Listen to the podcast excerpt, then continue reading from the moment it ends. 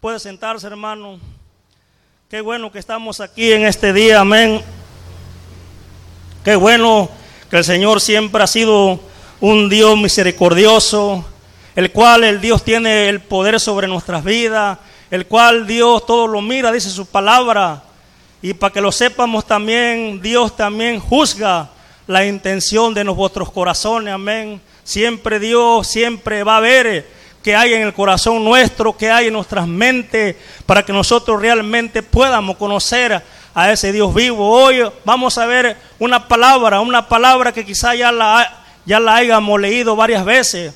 Vamos a ver un libro, el libro de Lucas, capítulo 24, el cual nos habla de su discípulo, el cual nos habla de una situación muy difícil, el cual nos habla de una situación que quizá los discípulos estaban realmente temerosos, el cual ellos habían pensado en un Dios, el cual ellos habían pensado en un Jesucristo, que ellos pensaban que era el rey, que era un rey terrenal, que era un rey el cual ellos tenían que, que gobernar juntamente con ellos, pero realmente pensaban ellos que se equivocaron. Vamos a ver ese pasaje, amén.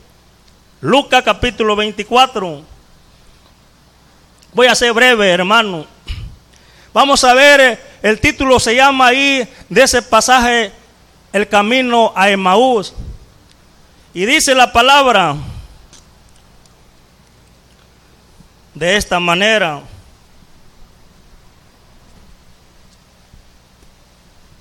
Y dice así, desde el versículo 13.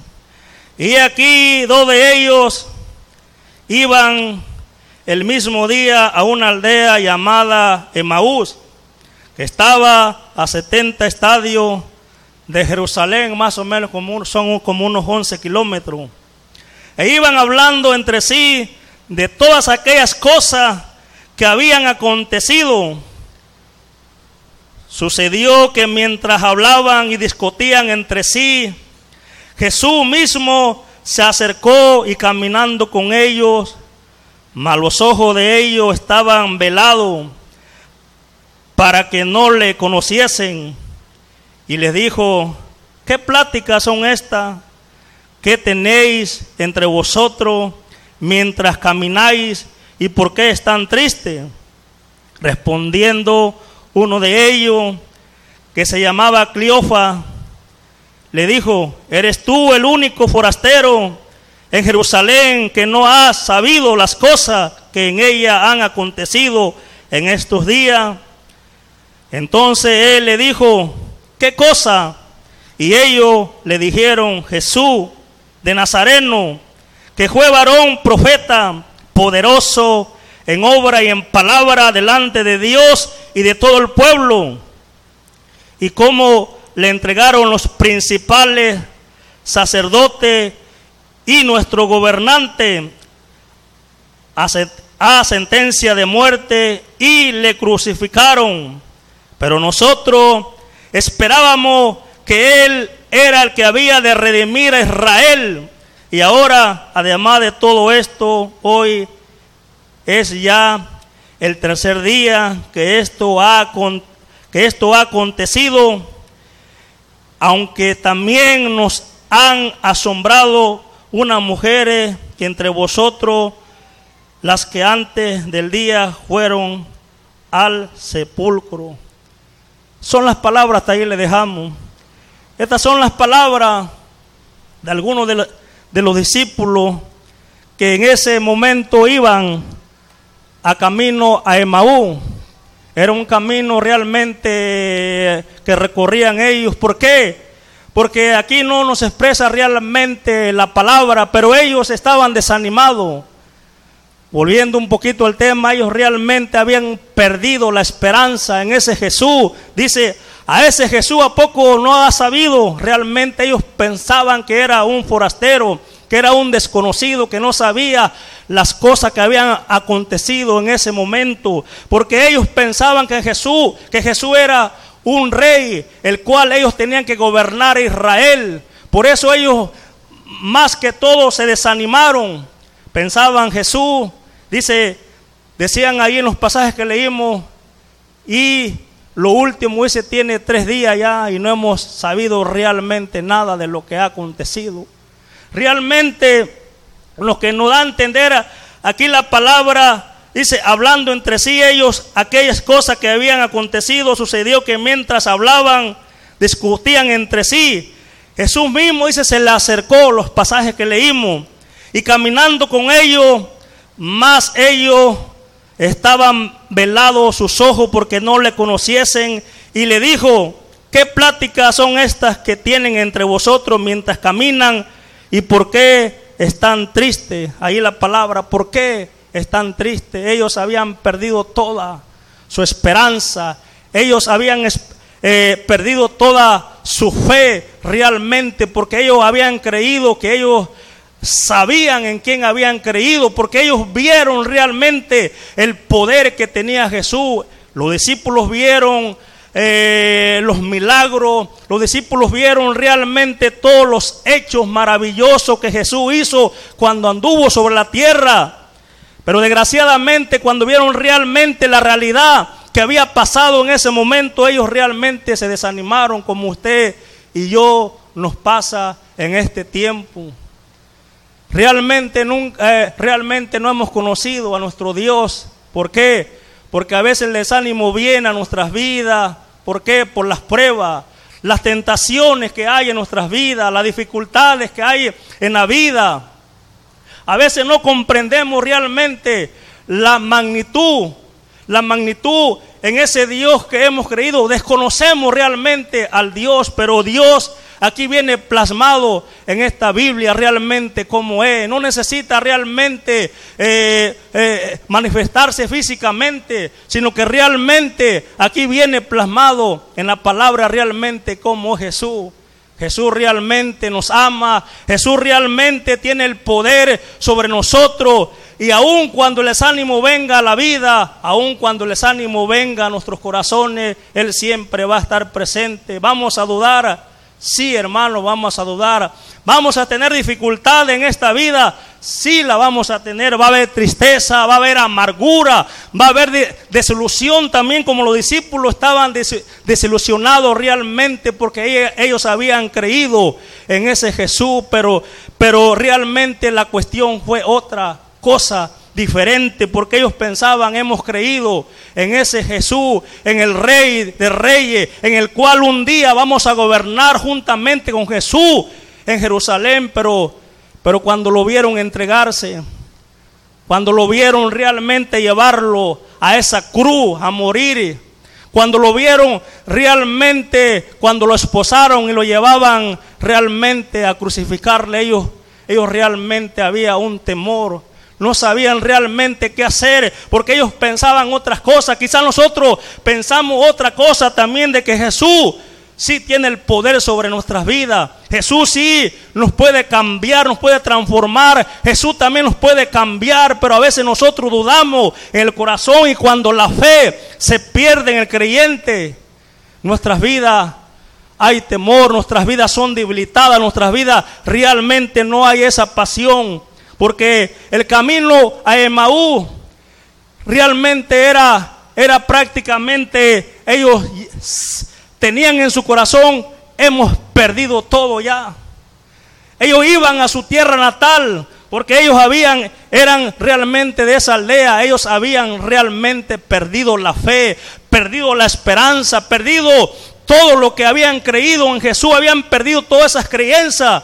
Y por eso ellos eran dos, dice. No estamos hablando de los doce discípulos, eran otros, es otro de los setenta, yo me imagino, otros dos discípulos, pero ellos habían ya realmente perdido todo lo que ellos habían creído. Su fe estaba por los suelos y ellos iban en camino a Emaú. Realmente iban ya a sus aldeas, no hay nada que hacer. Ya no nuestra esperanza.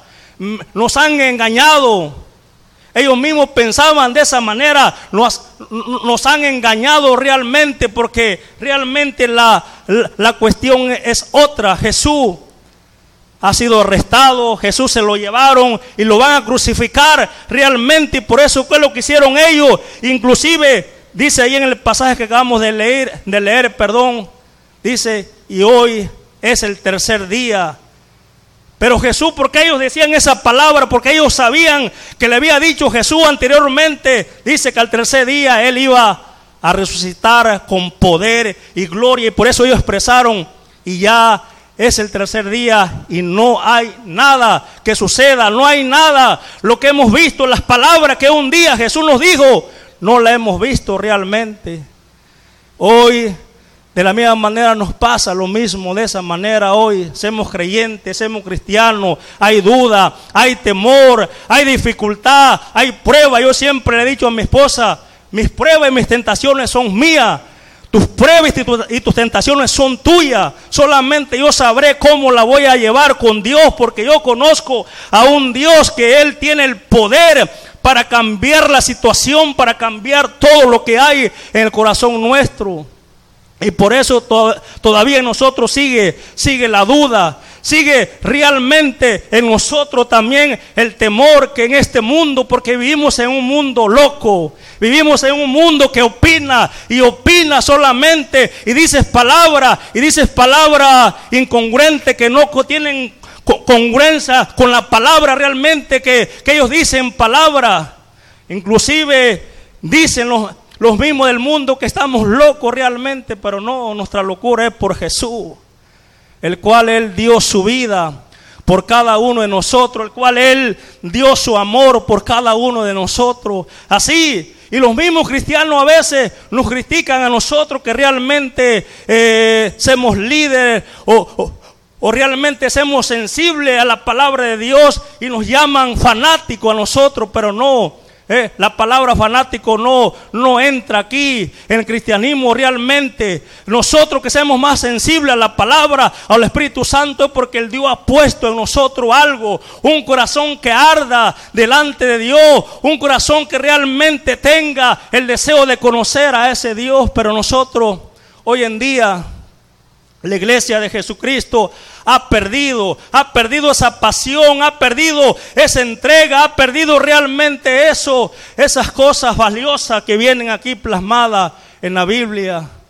Hoy en día nuestra fe ha flaqueado. Hoy en día, en esta generación, nuestra falta de comunión con Dios también se ha debilitado realmente, pero Dios quiere realmente. Así le pasó a los discípulos.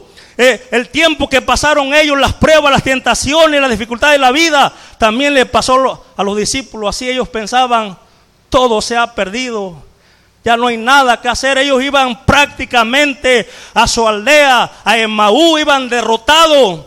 Decían, y dice la palabra en el versículo último, dice allí, vosotros mientras caminéis, ¿y por qué? Le decía Jesús, ¿y por qué es tan triste? Hoy Jesús nos sigue diciendo la misma palabra. Estamos tristes realmente como, como realmente porque no hemos reconocido al Dios que tenemos. Y ellos tampoco lo reconocieron en su momento. Ellos pensaban que era un forastero realmente. Pero ellos realmente, él, Jesús escuchó la, las preocupaciones, Jesús escuchó realmente las angustias que ellos tenían. Por eso Él nunca se reveló a ellos con poder. Primeramente Él, Él realmente quería saber qué hay en nuestro corazón. Y realmente Él supo, Jesús, qué había en el corazón de los discípulos, qué había en el corazón de ellos. Hoy en día también Jesús siempre va a estar presente y siempre va a querer saber qué hay en el corazón nuestro. Y decía la palabra así, como acabamos de leer, amados hermanos, si sufrieron, si algunos realmente sufrieron demasiado, realmente fueron sus discípulos, hermanos. Ellos pasaron dificultad, pasaron vergüenza, pasaron pruebas, tribulaciones, pasaron persecuciones también fueron los discípulos de Cristo, que ellos realmente tenían una esperanza en Jesucristo, sería rey y gobernarían con él, pero sus expectativas y sus sueños se frustraron cuando le vieron entregarse para ser crucificado en la cruz. No entendían nada realmente ellos en ese momento.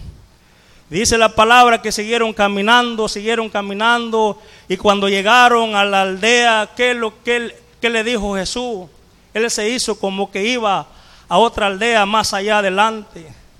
Él se hizo como que realmente iba a otro lugar, pero los discípulos realmente iban caminando, habían, ah, dice la palabra que habían de, que había discusión entre ellos. Este solamente, este es el único que no sabe qué ha acontecido en Jerusalén. Eh, yo me imagino que este, eh, ellos decían, es el único forastero que no sabe qué ha acontecido, qué ha pasado, no sé de qué planeta vendrá.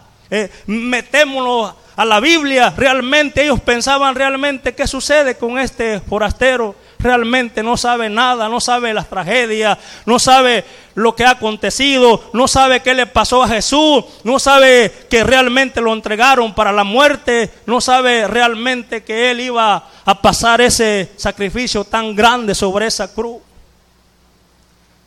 Y hoy también nos cuesta dificultad caminar con Dios. Nos cuesta dificultad, ¿por qué? Porque nunca hemos creído a ese Dios eh, es más fácil realmente entender, pero es más difícil creer, hermano. Es difícil creer en la palabra. Tenemos una palabra, pero a veces nos cuesta difícil creer en esta palabra. A veces decimos la palabra, solamente la leo, pero no ha pasado nada en mi vida. Pero sí es importante que nosotros meditemos en esta palabra. Esta palabra tiene poder, dice, dice la misma palabra, porque Él la mandó para mil generaciones. Y dice la misma palabra, pasarán los tierros, perdón, pasarán los cielos y la tierra, pero mi palabra no pasará. Esta palabra me va a juzgar a mí. Esta palabra le va a juzgar a usted. Esta palabra nos va a hacer entender y comprender. Y esta palabra nos va a hacer sabio también. Solamente es cuestión de creer. La fe se necesita solamente creer para tener fe en ese Dios vivo, en ese Dios de poder, en ese Dios grande, en ese Dios maravilloso, que Él sigue obrando en cada vida nuestra, el cual sigue fluyendo en nosotros. Después de, su, de, su, perdón, de su resurrección, Jesús, como un buen pastor, fue a buscar las ovejas que se habían descarriado. Su arresto, su sentencia de muerte y su crucifixión fue un golpe terrible a la fe, a la fe de de los discípulos. Dice, desanimado y triste, regresaron a sus casas, pensaron, ¿para qué seguir creyendo en el Mesías?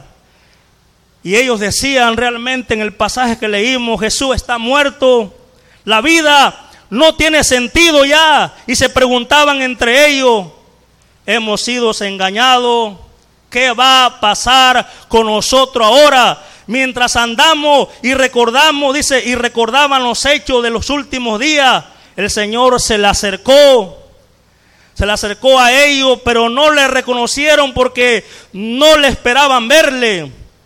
Por eso no le reconocieron porque no le esperaban verle ellos. Y les, y les preguntó, ¿qué vienen discutiendo por el camino? ¿Por qué están tristes? Aunque no eran de los doce, Jesús se preocupó por cada uno de sus discípulos. También a nosotros Jesús nos busca cuando nos alejamos de Él. Él ve todo lo que hay en el corazón del hombre. Él ve en mi corazón, Él ve también en su corazón también cómo estamos delante de Él. Si nos apartamos o no nos apartamos realmente. Si realmente le buscamos o no le buscamos, hoy nos cuesta mucho trabajo buscar al Señor. Hoy nos cuesta trabajo tener fe en Él. Hoy nos cuesta trabajo realmente orar. Hoy nos cuesta trabajo realmente venir a la iglesia. Porque ¿qué sucede cuando llega el domingo? ¿Cómo se levanta usted? ¿Cómo se levanta usted el, domingo? Yo me imagino que algunos dirán, iré o no iré. A veces la pereza nos gana, a veces, a veces nos gana realmente la flojera. Y eso está mal de su parte, mi hermano. Eh, está mal de su parte. Somos creyentes, somos cristianos, somos discípulos. Si usted un domingo deja de, venir a la casa del Señor por algo que no tiene validez sobre esta, sobre esta tierra, no lo haga, mi hermano, véngase. Dice la palabra que es el día que hizo el Señor. ¿Para qué? Para congregarnos, para estar con Él, porque ahí Dios derrama bendición, derrama vida eterna y derrama también salvación en la, en la congregación. Por eso no lo deje, no deje de venir a la casa del Señor, hermano. No importa lo que haya en su corazón, usted levántese, usted venga a la casa del Señor. Usted siempre haga lo posible por estar delante de su, de su Señor. ¿Por qué? Porque lo ama. Y si le preguntara yo, ¿amamos a Dios? Y ustedes me, me responderían, sí lo amo. Pero realmente, cuando usted, cuando usted deja de venir un día, un domingo, realmente no lo ama, mi hermano hablando un poquito, ¿qué pasa cuando unos jóvenes se enamoran, dos jóvenes, y él, el novio, eh, la ama a, la muchacha, es hermosa, es bella, eh, es encantadora, y, hay una distancia que, que, recorrer, hay una distancia que ir a, a a la novia, por ejemplo, pongámosle que una distancia de ocho horas más o menos, y, ellos tienen el convenio o tienen realmente el entusiasmo de irse a ver el sábado por la mañana, a las seis de la mañana, cuando el novio de esa joven o ese, o esa muchacha llega el sábado a las seis de la mañana, ¿qué dirá? ¿O qué diría en ese momento? ¿Iré o no iré? El joven, yo me imagino que no diría esas palabras. Voy a ir porque la voy a ver, voy a ir porque la amo, voy a, voy a ir porque me gusta estar con ella. Hay un amor, hay un amor. Y nosotros los cristianos realmente cuando venimos al Señor, llega el domingo a las 10 de la mañana y no nos podemos levantar, hermano. ¿Cómo es posible? Llega ese día, vemos realmente, a veces nos fijamos si va a llover o no va a llover. A veces nos fijamos, no, nos fijamos, perdón, cómo está el clima, a veces hasta podemos decir cómo están los astros, como unos compañeros allá si están desalineados los astros, a ver cómo está. A veces son, son, son cosas que pasa el creyente, el cristiano. ¿Por qué? Porque realmente no hay un amor verdadero en su Dios realmente. Nada más lo amamos solamente, nada más de un corazón por afuera. Pero realmente no hay un amor. Aunque usted me diga, mi hermano, usted está equivocado pudiese estar equivocado, hermano. Pero realmente cuando llega ese domingo, llega el domingo, y a veces dejamos de venir a la iglesia. ¿Por qué? Porque, porque tenemos una idea equivocada, una idea equivocada. Somos solamente el hombre o la iglesia de Jesucristo solamente hay idolatrado al hombre, pero el hombre no nos va a salvar, hermano. Solamente Jesús, Jesús resucitado, Jesús el que tiene poder para que nuestras vidas sean diferentes. Nos hemos equivocado en, realmente en saber algunas cuestiones de la, de, la Biblia, pero no, nosotros tenemos que realmente conocer la Biblia, tenemos que conocer a ese Dios que nos ha dicho que nos ama siempre, aún estemos como estemos, pero sí es importante que usted sepa realmente ese verdadero amor en su Dios. Seamos hipócritas, hermano. Me cuento, me cuento ahí. Semos hipócritas, decimos que amamos al Señor, pero realmente no le amamos como realmente deberíamos amar al Señor. ¿Por qué? Porque a veces dejamos de venir a la iglesia, dejamos de venir un domingo. Un domingo es, es el mandamiento más violado por la iglesia de Jesucristo hoy en día. ¿Por qué? Porque no hay un amor verdadero en nuestros corazones, en nuestras vidas. Realmente desechamos ese día. ¿Por qué? Porque no nos interesa. Amamos a Dios, si nos ama, si lo amamos, lo podemos decir en automático, si lo amamos, pero realmente no es así. Somos hipócritas, hermano. Podemos decir tantas cosas, ¿por qué? Porque, no hemos, porque nos hemos olvidado de la palabra, no, no hemos olvidado también de las actividades de la iglesia. Nos hemos olvidado de todo lo que hay, eh, lo que ocurre aquí sobre la iglesia. Solamente queremos venir un día a la semana, un día a la semana. Amados hermanos, no es suficiente para el Señor. El Señor siempre, como le decía, va a, juzgar nuestras vidas, nuestras intenciones. Él tiene que juzgar todos esos asuntos del corazón del hombre. Aunque, esté, aunque usted me diga, estás equivocado, hermano, no. La palabra es la palabra. La palabra, lo cual ella misma va a juzgar nuestros corazones, nuestras intenciones, qué es lo que hay en nuestras vidas, nuestros pretextos realmente, porque ponemos muchos pretextos para venir a la iglesia. Ponemos muchos pretextos, amados hermanos, para venir a la iglesia. Eh, podemos decir, hermano no puede venir por otras cuestiones, pero realmente la cuestión es otra, hermana.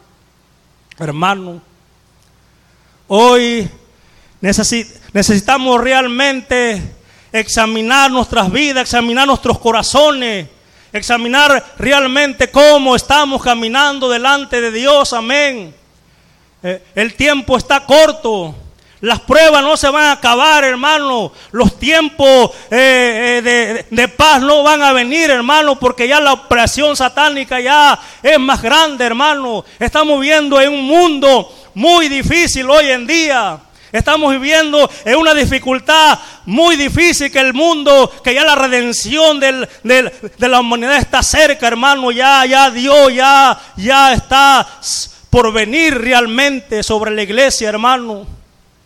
Por eso usted no diga, mi hermano, se va a terminar las pruebas, se van a, se van a terminar las tribulaciones. No, hermano.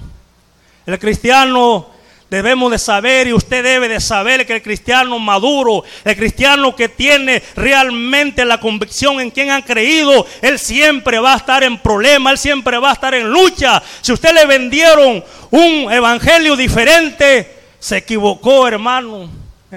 Pablo nos dijo ahí en la palabra, ¿por qué habla ¿Por qué habla la Biblia de una armadura de Dios? ¿Por qué habla? Se le ocurrió al loco Pablo decirlo nada más así. No, hermano. Hay una armadura de Dios, el cual dice, el escudo es la fe. La fe es la primera que entra en la armadura. Por la fe podemos apagar, ¿qué? Los dardos de juego que el enemigo lance contra su vida, contra mi vida. Podemos apagar todo lo que hay alrededor nuestro. Y la otra parte, la otra parte de la armadura la espada del Espíritu, la cual es la palabra de Dios, la cual nos vamos a defender de los ataques del enemigo. Y podemos decir, como decían los discípulos, todo se ha acabado.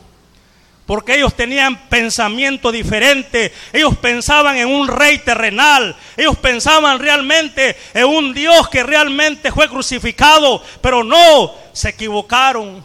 Y nos seguimos equivocando hoy en la iglesia de Jesucristo. Pensamos que solamente es cuestión de ir y hacer la rutina que tenemos que venir haciendo, hermano. No. Aquí no hay rutina, hermano. Aquí no hay nada de eso. Aquí es solamente cuestión de Dios. Y usted que realmente le ame a su Dios. Pero si no hay un amor por Dios, ¿dónde vamos a parar, hermano? Realmente el mundo el mundo realmente es cruel, hermano. El mundo realmente eh, eh, van a suceder varias cosas, hermano. Si usted y yo realmente no estamos parados. ¿Parado dónde? Parado en la roca que se llama Jesucristo, en esa roca inmovible, en esa roca que tiene el poder, realmente no vamos a llegar a ningún lado, hermano. Hoy, hoy hay una iglesia o hay una generación de cristianos solamente de mermelada, hermano. ¿Por qué le digo de mermelada, hermano? Porque si nos dicen una palabra que hiera nuestro sentimiento, nos ofendemos. ¿Por qué? Si el pastor o un líder nos llama la atención, ah, ya me voy, nos vamos a la siguiente iglesia. O si nos llaman realmente por eso, yo sé yo me imagino la cuestión de nuestros pastores realmente, la cuestión de nuestros pastores que realmente no nos ya, a muchos de ustedes no le llama la atención realmente como debiera. ¿Por qué? Porque él, yo me imagino que tiene temor de que usted se vaya. Él tiene temor realmente que se pase a la siguiente iglesia. Pero en cambio a los líderes, nosotros nuestro, nuestra regañada es diferente, hermano. Eh, es muy diferente al grueso de la congregación porque usted realmente solamente llora como un niño chiquito. Ah, ya me voy a la iglesia, ya no.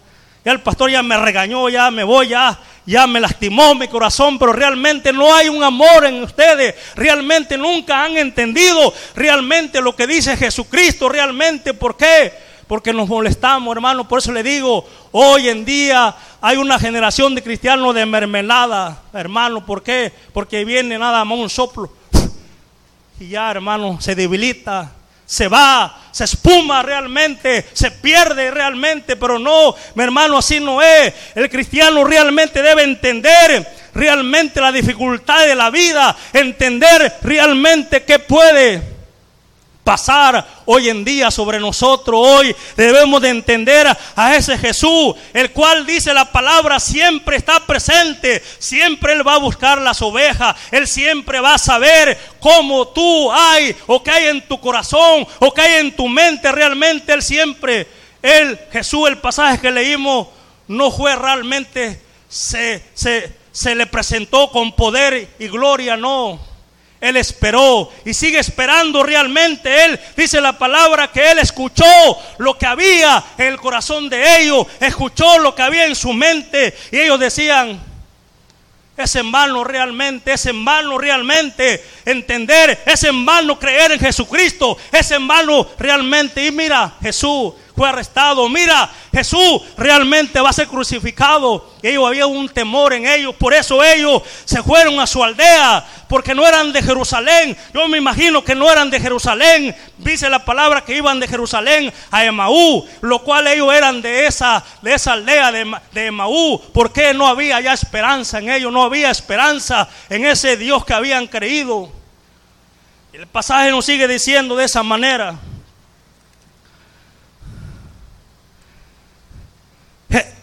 Jerusalén es el tramo que nos distancia de la ciudad santa, del lugar donde, donde se hicieron consagraciones profundas y sagradas. Es el lugar también del aposento alto, Jerusalén, hermano. Es el lugar donde Dios quiere que estemos. Para todos, para estos dos discípulos, Jerusalén les hizo recordar la crucifixión de su Señor, el lugar de sufrimiento y la pérdida de todas sus esperanzas.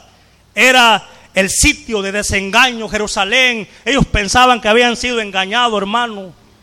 Realmente ellos pensaban que habían sido engañados, eh, desilusionados, dice, y había dolor en ellos. Querían irse lo más lejos posible realmente de Jerusalén. Ya no querían saber nada de Jerusalén, ya no querían saber nada de, de, de Jesús, porque ellos sabían realmente Jesús está muerto, ya no hay nada que hacer ya no hay nada que, pedir, ya no hay nada que, podamos hacer. Ellos iban a su aldea, ellos iban realmente, había dolor en su corazón, había una tristeza, había una amargura, dice la palabra, había una desesperación ya. Y realmente hoy sigue pasando lo mismo, amén. Jesús nos ve, hermano. Jesús dice la palabra, si Dios no edifica la casa, en vano trabajan los trabajadores. Jesús debe ser el centro del, del, hogar. Jesús debe ser el centro de la familia. Pero debemos de entender, hermano, que Jesús solamente tiene el poder para hacer algo sobre nosotros, para hacernos entender y comprender que todo proviene de Él. No confíe en carro, hermano, no confíe en su riqueza, no confíe en lo que tiene, hermano, no confíe en nada de eso. Confíe solamente en ese Dios que es, que usted ha conocido o sigue conociendo o seguimos conociendo realmente. Hemos, estamos conociendo a un Dios que tiene poder, a un Dios que, fue crucificado, pero dice la palabra que al tercer día resucitó con poder y gloria, dice la palabra. Debemos de entender de esa manera, hermano. No es cuestión de venir solamente, hermano. No es cuestión de que estemos sentados aquí nada más y no hagamos nada para el Señor. Dios se lo va a demandar, hermano. Dios se lo va a demandar. El hombre no se lo va a demandar, hermano. El hombre no tiene potestad sobre usted, solamente Dios tiene potestad sobre usted y Dios le va a demandar todo eso. Eh, no tengamos solamente una rutina, hermano, tenemos una retina, venir y llegar y sentarnos aquí y quizás, hermano, me equivoque, quizás estamos perdidos dentro de la iglesia, hermano. Quizás estemos perdidos dentro de la iglesia, hermano. ¿Por qué? ¿Por qué? Porque realmente no hay esa pasión, realmente no hay esa entrega, realmente. Le dije al principio, vamos a tener dudas, sí.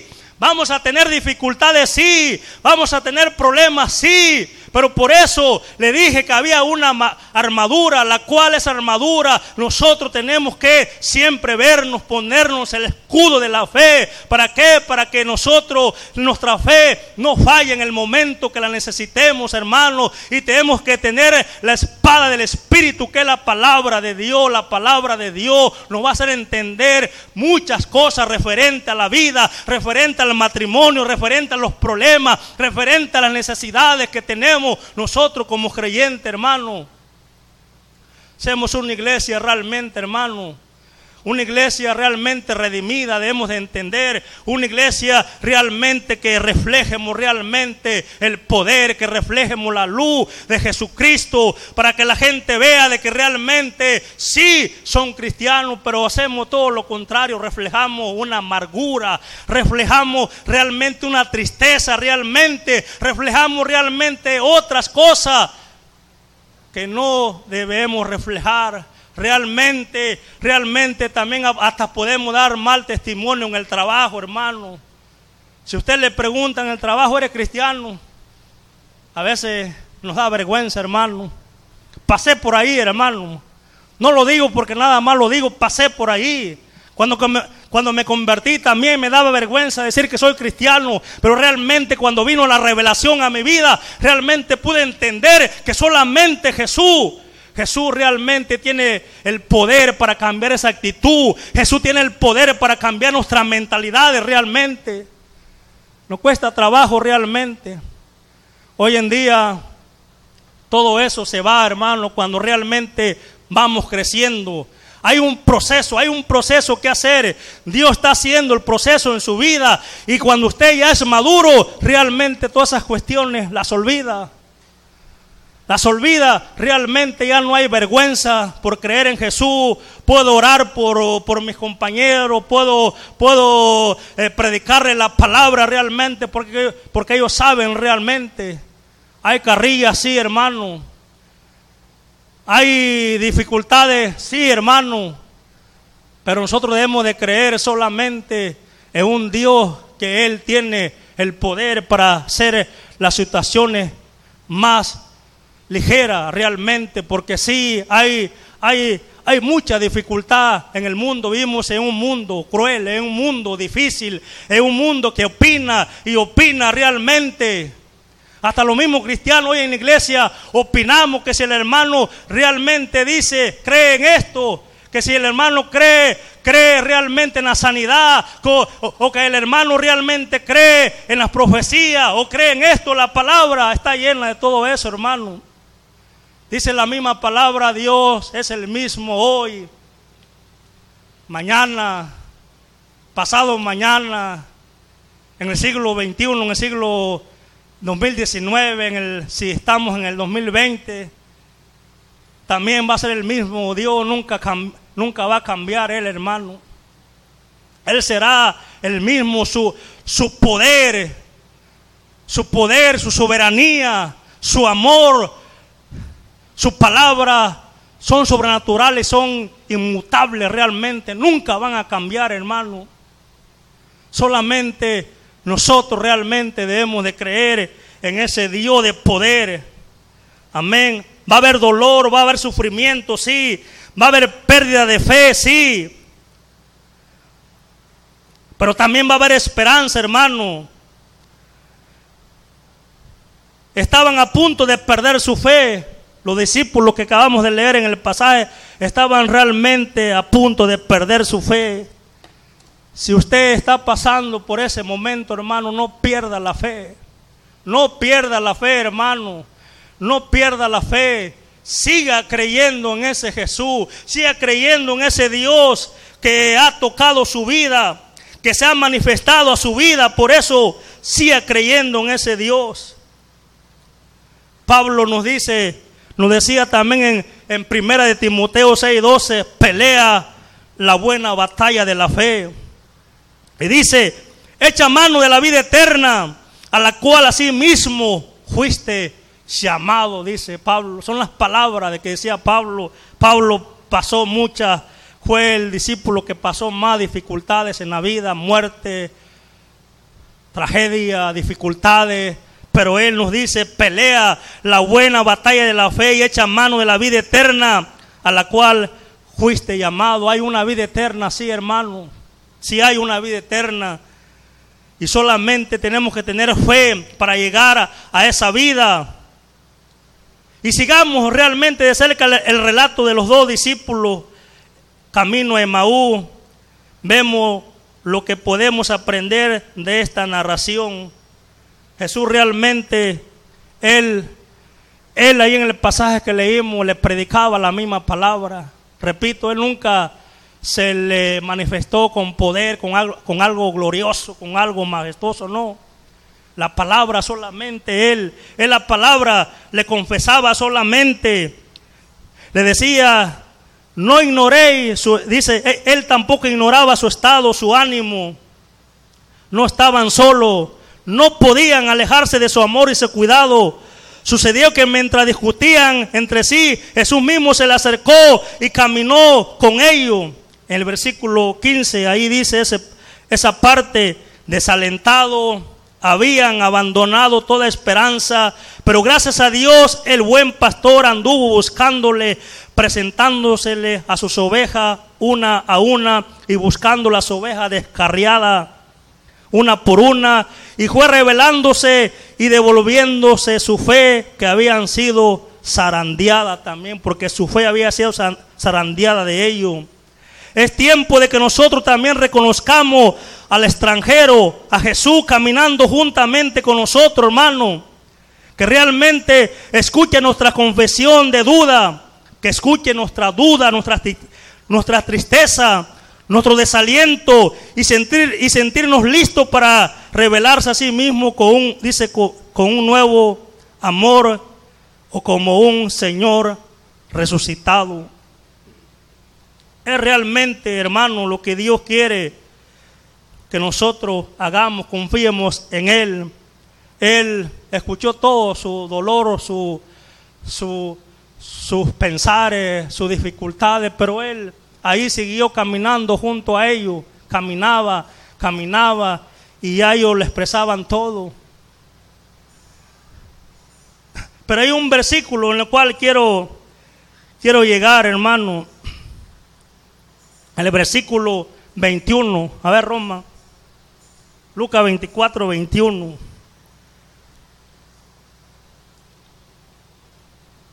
Y dice, pero nosotros esperábamos que Él era el que había de redimir a Israel y ahora, además de todo esto, hoy es ya el tercer día que ha acontecido.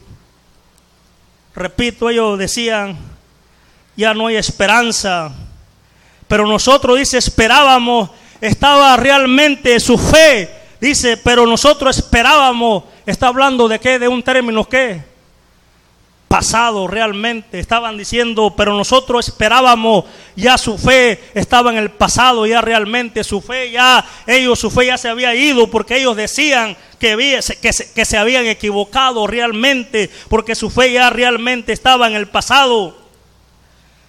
Porque ellos pensaban que, que, tenían que redimir a Israel, pero no fue así. El asunto, habían sido testigos de la sepultura y la muerte aparente de todas sus esperanzas la palabra, pero nosotros esperábamos, está hablando, repito, de un término pasado, su fe había pasado, no, pero la fe debe ser en el presente hoy, hermano, fe siempre en el Señor, esperanza en el Señor, que el Señor siempre todo, todo lo va a hacer. El Señor tiene cuidado de sus ovejas, el Señor tiene cuidado de nosotros. Es importante que entiendamos que el Señor tiene cuidado de nosotros, hermano.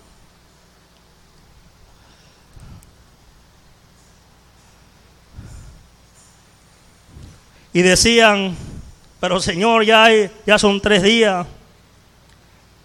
Y realmente no vemos nada, no vemos las palabras que tú nos, comentaste que el tercer día iba a resucitar y no, y no pasó de esa manera. Él dio las mismas palabras, se lo dijo a María. ¿Usted conoce ese pasaje? Cuando le dijo a María, Juan capítulo 11, versículo 40, realmente, ¿qué le dijo a María?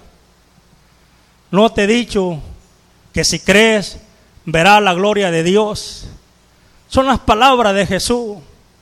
Solamente, repito y sigo repitiendo, solamente cuestión de creer, tener fe. Si nosotros creemos en un Dios, Él, o vamos a ver la gloria de Dios en nuestras vidas, o vamos a ver la gloria de Dios en nuestra familia, hermano. Son las palabras que le dijo a María, no te he dicho, María, que si crees verás la gloria de Dios. ¿Por qué le dijo esa palabra a María? Porque María le reclamó a Jesús, le dijo Jesús, llame hermano, porque ahí está hablando ese pasaje, si usted lo lee en casa, ese pasaje habla de la muerte de Lázaro. Le dijo María, Señor, ya Lázaro ya tiene cuatro días muerto, ya no hay nada que hacer, ya para qué vienes en otra palabra. Eh, María le, son las palabras que yo me imagino que le decía María, eh, María a Jesús, ya no hay nada que hacer ya, lo está, ya ha sido enterrado, ya está en su cueva, ya tiene la piedra, ya no hay nada, ya hiede, ya realmente ya su cuerpo está podrido, ya no hay nada que hacer.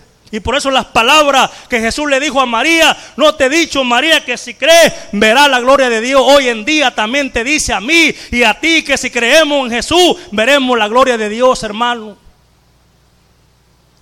Pero me gusta ese pasaje, dice, dice ese pasaje que dice ahí en ese pasaje, Jesús lloró. ¿Por qué lloró Jesús?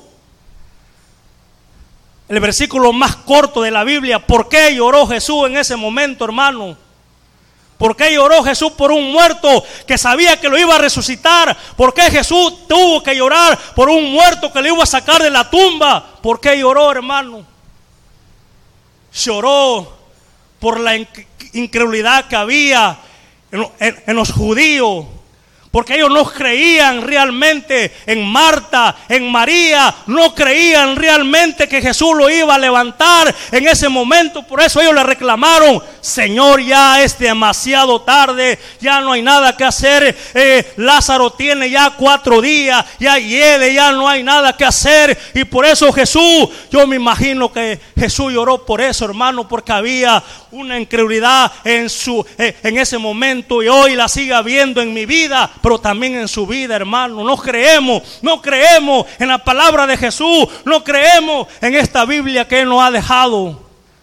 Es nuestro manual, es nuestra espada, espada de dos filos, la cual tiene poder, la cual nos hace realmente entender y comprender todo lo que puede suceder en este mundo, hermano. Por eso Jesús lloró. Dijo, Señor, ya no hay nada que hacer, ya María ya estaba, ya realmente ya había pasado el mayor luto, ya tenía cuatro días, ya habían hecho todo, todo lo que se refería a un funeral, ya, ya, ya había acontecido todo eso. Eh, pero si usted lee, le digo el pasaje en, en casa, usted se va a dar cuenta por qué, por qué, porque él, Jesús dijo, le dijo, es necesario que vaya a ver a Lázaro, y él le dijo, pero Lázaro Jesús le dijo, Lázaro, duerme. Y, los discípulos eh, comentaron, si duerme Señor va, va a despertar. Pero ellos no sabían realmente que Lázaro había muerto en ese momento. Y murió Lázaro. ¿Y qué, ¿Y qué pasó cuando vino Jesús? Le dijo, a ver María, Marta, llévame a la tumba. Y ahí siempre, ahí van los judíos, ahí fueron también ahí para ver qué, qué iba a pasar en ese momento. Y, llegó Jesús, el redentor, Jesús el viviente, Jesús que tiene el poder. Y llegó a la cueva y le dijo, Lázaro, ven fuera. ¿Y qué pasó, hermano? Lázaro salió, hermano. Pero hoy en día no, a, veces nos cuesta trabajo, repito, nos cuesta trabajo creer. Podemos, se, se nos hace más fácil entender. No hay lógica para eso, no hay lógica para, para que para, para, para ver ese, ese acontecimiento sobrenatural. No hay lógica. Por eso la, la mente del hombre, la, nuestra mente no entendemos, no comprendemos y podemos decir ahora, ya no hay nada por tu sanidad, no hay nada ya que hacer por tu enfermedad, ya no hay nada por hacer porque tú estás en esa condición. Yo le tengo buena noticia, hermano. Si hay la misericordia de Dios cuando se derrama sobre el, el, creyente, sobre las personas, se derrama, hermano, y toda enfermedad, toda dolencia desaparece, hermano. Yo lo digo porque lo he vivido, a mí nadie me lo, nadie me lo ha comentado, nadie me lo ha contado, hermano. Yo fui una persona de esa, hermano. Si no, si no mi vida, jamás de los jamases, yo fuera cristiano, hermano. Yo siempre se lo he dicho, jamás de los jamases fuera cristiano realmente. Hice muchas cosas indebidas, sí, hermano, hice muchas cosas indebidas, cosas malas, cosas perversas realmente, sí, hermano. Y no me da vergüenza, porque yo he creído en un Dios que tiene el poder, en un Dios que, que, que realmente cuando lo, los discípulos realmente regresaron del camino porque sabían, sabían realmente estando en la mesa Jesús con ellos porque lo invitaron a su casa, Señor, quédate porque la noche ya ha caído. Sus ojos dice la palabra que se le que se le abrieron realmente la ceguera espiritual, la actitud negativa que tenían en su corazón, realmente el, el velo fue descubierto de, de los de los discípulos realmente. ¿Y qué le dijo Jesús? ¿Y qué hicieron ellos los discípulos? Se regresaron de la aldea de Maú, se regresaron de nuevamente a Jerusalén y decían, Jesús está vivo, Jesús se ha, Jesús ha resucitado realmente, pero antes no creían así, hermano. Antes, antes, perdón, era era, era una cosa muy que no entendían y no comprendían realmente que ellos realmente habían creído en un Cristo resucitado, en un Cristo de poder, en un Cristo que siempre hace milagro, hermano. Su vida y mi vida está en manos de Él, hermano. Solamente Él tiene la máxima autoridad sobre nosotros, hermano. El diablo, usted no se preocupe por el diablo, hermano. El diablo a veces nosotros le damos mucho énfasis al diablo. El diablo tiene que pedir permiso a Dios para poder atacar nuestras vidas. El diablo tiene que pedirle permiso a nuestro Dios para debilitar nuestra fe. El diablo tiene que pedirle permiso a Dios para que nosotros podamos desviarnos un poco del camino. Esa es la función del diablo, amén. Todo esto que hacemos es referente al Dios, al Dios que hizo los cielos, al Dios que hizo la tierra, al Dios que hizo, que dice en su palabra, mi socorro viene qué? De Jehová que hizo los cielos y la tierra. Son palabras solamente. Es cuestión de creer solamente. Es cuestión de que solamente profesemos o declaremos su palabra. Que nuestro socorro viene de Jehová que hizo los cielos y la tierra, hermano. De nadie más. De nadie más, hermano. Hay dificultad económica, sí la hay, hermano, pero usted sea fiel a su Dios. Hay problemas en el matrimonio, sí, hermano. Usted sea fiel a Dios solamente. Usted créale a Dios que Él va a, a resolver la dificultad, hermano. Créale a su Dios, hermano. Debemos realmente entender y comprender que todo proviene de Dios. Si usted, señorita, no se ha casado, o dice, no, ya, ya tengo 30 años, 40 años y no veo luz a mi vida. No se preocupe, hermana. O no se preocupe, mi hermano, si no encuentra una varón o una varona, no se preocupe. El Dios que hizo los cielos, la tierra, no tendrá el poder para que usted eh, se pueda juntar con una varona, con un varón, hermano. Tiene el poder, hermano para eso y para mucho más. Pero a veces no entendemos realmente la palabra, hermano. No entendemos realmente, nos cuesta trabajo. Los discípulos realmente le costó mucho trabajo, hermano. Por eso la fe crece por nuestro amor a nuestro Dios, hermano. Repito, si no hay amor por Dios, va a ser una fe fingida, como dice ahí en Timoteo. No una fe fingida realmente. Tenemos que tener una fe en nuestro hacedor, en nuestro hacedor, en el Dios que tiene el poder sobre nosotros. Todo, todo gira bajo Él. El mundo gira bajo Él. El Dios que un día también, no podemos creer en ese Dios que un día detuvo la tierra. El pasaje de Josué ahí, en ese Dios que, que detuvo la tierra. ¿Y qué pasa si esta tierra se detiene fracciones de segundo?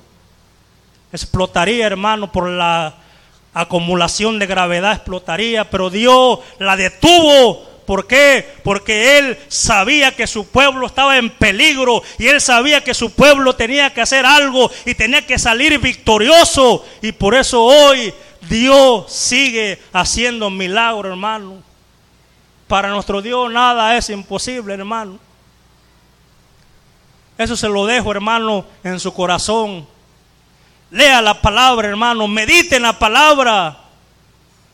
Confiese la palabra, oremos la palabra, porque la palabra es la que nos va a llevar a una vida victoriosa, a una vida de cristiano realmente victorioso, a una vida de cristiano, una generación de unos cristianos que realmente resplandezcan en, en esta oscuridad, en las tinieblas realmente, en este mundo realmente, porque si no el mundo nos va a avergonzar, hermano. Y dice Joel también en el capítulo, eh, capítulo 2 dice, mi pueblo no será avergonzado también.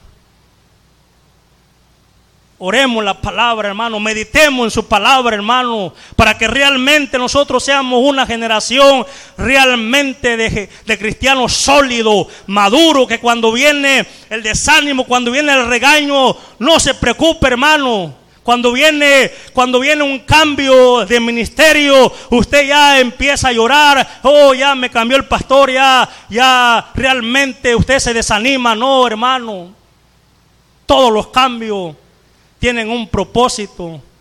Todas las pruebas tienen un propósito, todas las, las, dificultades en la vida tienen un propósito. Nada de lo que nos pase es porque nos va a pasar nada más, hermano. Por eso le repito, Dios está vivo y Dios ha resucitado, hermano. Póngase sobre sus pies, hermano. Aleluya. Oremos a ese Dios y pídale a su Dios, pídale, Señor. He dudado de ti. He dudado de tu palabra. He dudado, Señor, de que las cosas no marchan bien en esta vida. Pero tú, el Dios que tiene la última palabra, Señor, seguirá haciendo la obra, Padre. Seguirá fluyendo, seguirá tocando nuestras vidas, seguirá, Señor, poniendo el deseo, la pasión, Padre. Padre, nos hemos, Señor, enfocado a cosas que no, que no son espirituales, Padre. Señor, nos hemos, Señor, Padre, Oh Dios, Señor, no, nos hemos, Señor, distraído del camino, a ese camino de vida, a ese camino de salvación, a ese camino que nos llevará a la vida eterna, Padre. Hoy la iglesia de Jesucristo, Señor, quiere ser diferente, Padre. Padre, hay desilusión en la vida, hay desánimo, hay dificultades, Señor hay problemas, Señor, en nuestras vidas. Pero Padre, hoy, Señor, queremos ser una iglesia diferente, Señor, cristianos maduros, Padre. Que cuando venga la disciplina, Padre, podamos soportar, Padre, Porque un día tú traerás disciplina, Padre. Un día lo quiéramos o no lo quiéramos, tú traerás disciplina, Señor. Porque tú así lo has decidido o así lo quieres, Señor. Para que día a día sigamos, Señor, madurando cada día más, Señor. Siga, Señor, tú procesando el proceso, Señor, que tienes, Señor, en cada vida. Porque cada vida es diferente, Padre. Padre, ayúdanos, Señor, a mantenernos firmes. Ayúdanos, Señor, a, pelear la, la batalla de la fe, Señor, la cual, Señor, tu palabra dice que sin fe es imposible agradar a Dios, Señor, Padre. Y dice tu palabra, el que persevere hasta el final será salvo, Señor. Nosotros no somos los que, procede, los que procedemos, Señor, al arrepentimiento, Señor, alejarnos de ti. Nosotros queremos, Señor, seguir adelante, Padre. Ayúdanos, Señor Jesús. Ayuda, Señor, nuestras vidas, Padre.